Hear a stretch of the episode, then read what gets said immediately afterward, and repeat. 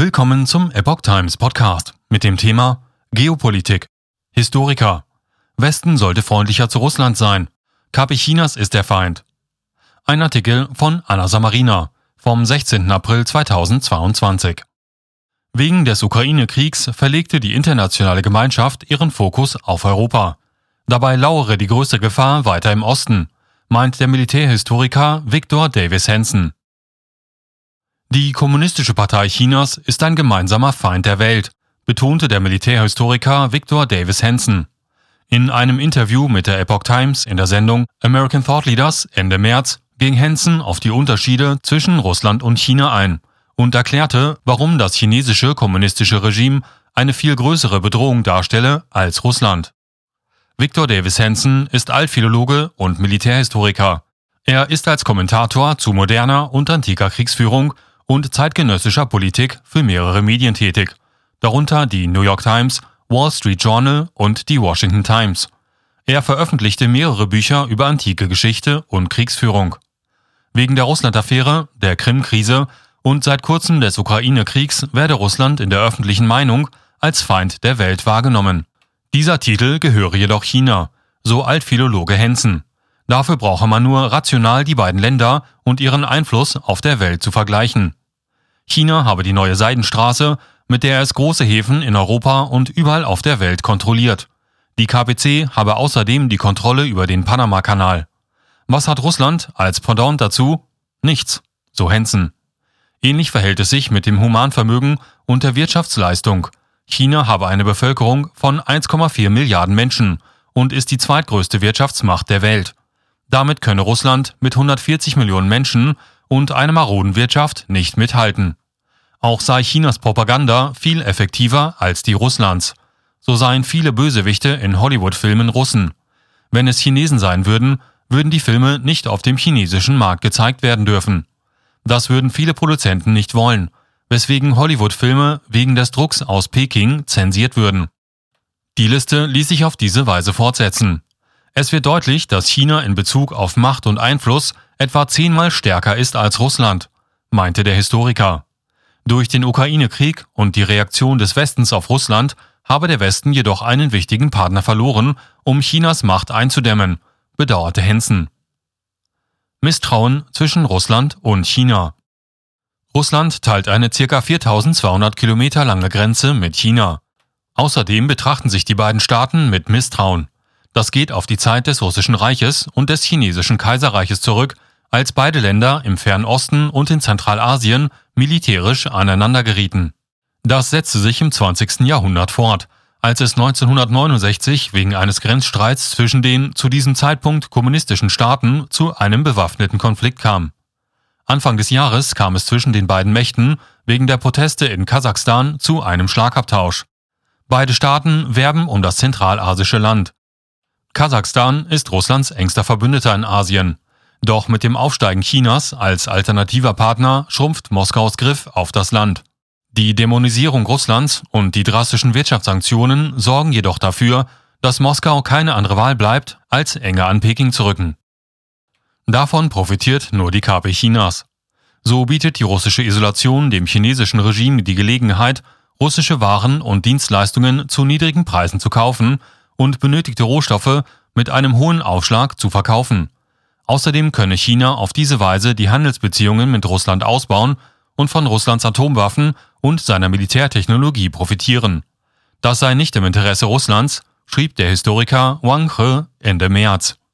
Russlands Einmarsch in die Ukraine habe es für die KPC außerdem leichter gemacht, seine geologischen Ziele zu verfolgen, so Wang weiter.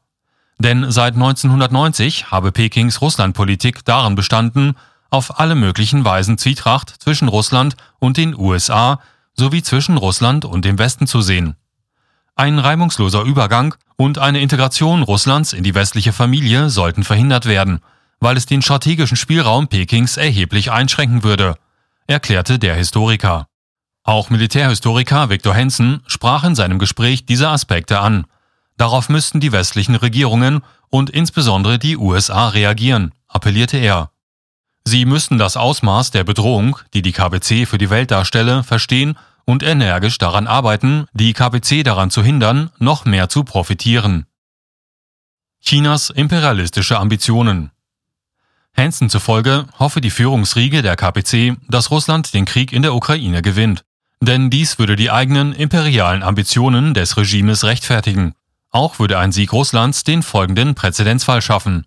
Eine starke Nation kann verlorene Gebiete zurückerobern und dieses mystische Imperium wiederherstellen, so der Altphilologe. Dieser Idee folgend betrachtet das kommunistische Regime Taiwan als eine abtrünnige Provinz Chinas. KPC-Führer Xi Jinping schwor, die Insel mit dem Festland zu vereinen, auch unter dem Einsatz von Gewalt.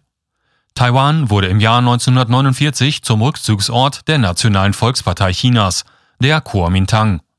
Diese regierte seit 1927 die Republik China, deren Staatsgebiet sowohl Festlandchina als auch Taiwan umfasste. Im chinesischen Bürgerkrieg 1927 bis 1949 unterlag die Kuomintang der KPC und floh nach Taiwan, wo sie die Republik China fortsetzte. Die Insel stand nie unter der Kontrolle der KPC. Laut Strategen und politischen Entscheidungsträgern beobachte China den russischen Einmarsch in der Ukraine mit Interesse. Es versuche, aus Russlands Siegen und Verlusten zu lernen und seinen eigenen Invasionspläne gegebenenfalls zu verbessern.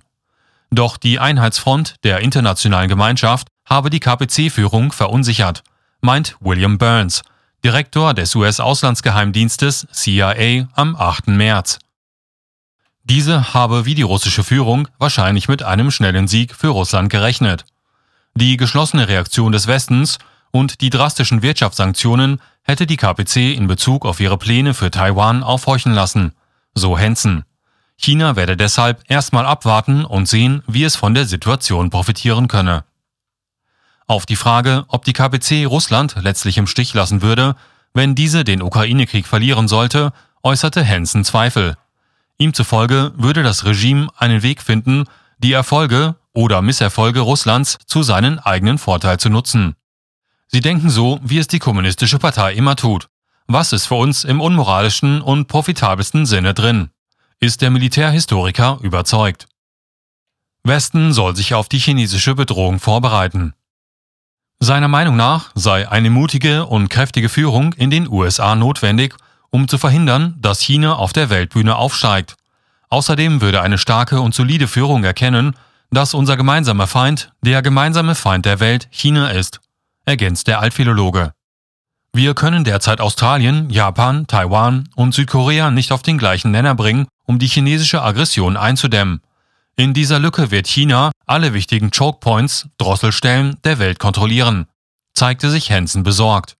Er fügte hinzu, dass Chinas Investitionen in wichtige Häfen und Drosselstellen auf der ganzen Welt vom Suez- und Panamakanal vom Suez- und Panamakanal bis hin zu den großen Tiefseehäfen in Griechenland und Afrika letztlich zu einer chinesischen Dominanz über den globalen Handel und Verkehr führen würden.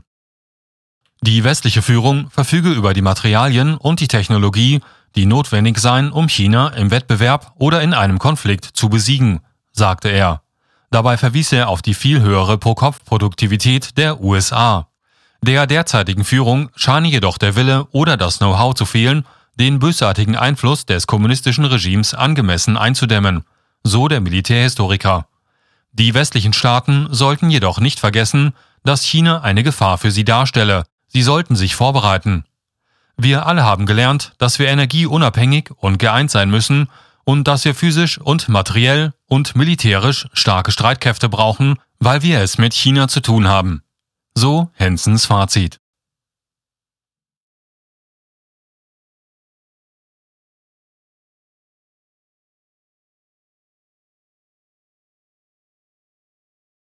So Hensens Fazit.